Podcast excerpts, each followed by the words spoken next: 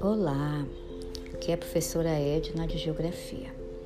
Vamos falar agora sobre a Terra, o planeta que nós habitamos. A Terra, ela possui dois movimentos principais e que são responsáveis pela vida na Terra. Por quê? Porque a Terra, ela precisa do ar, ela precisa do sol e ela precisa da água, ela precisa da temperatura. Então, vamos falar de dois movimentos que a Terra executa: o movimento de rotação e o movimento de translação. O que seria movimento de rotação? O movimento de rotação é aquele movimento que a Terra executa em torno do seu próprio eixo. E esse movimento se dá em 24 horas, que nos dão o quê? O dia e as noites.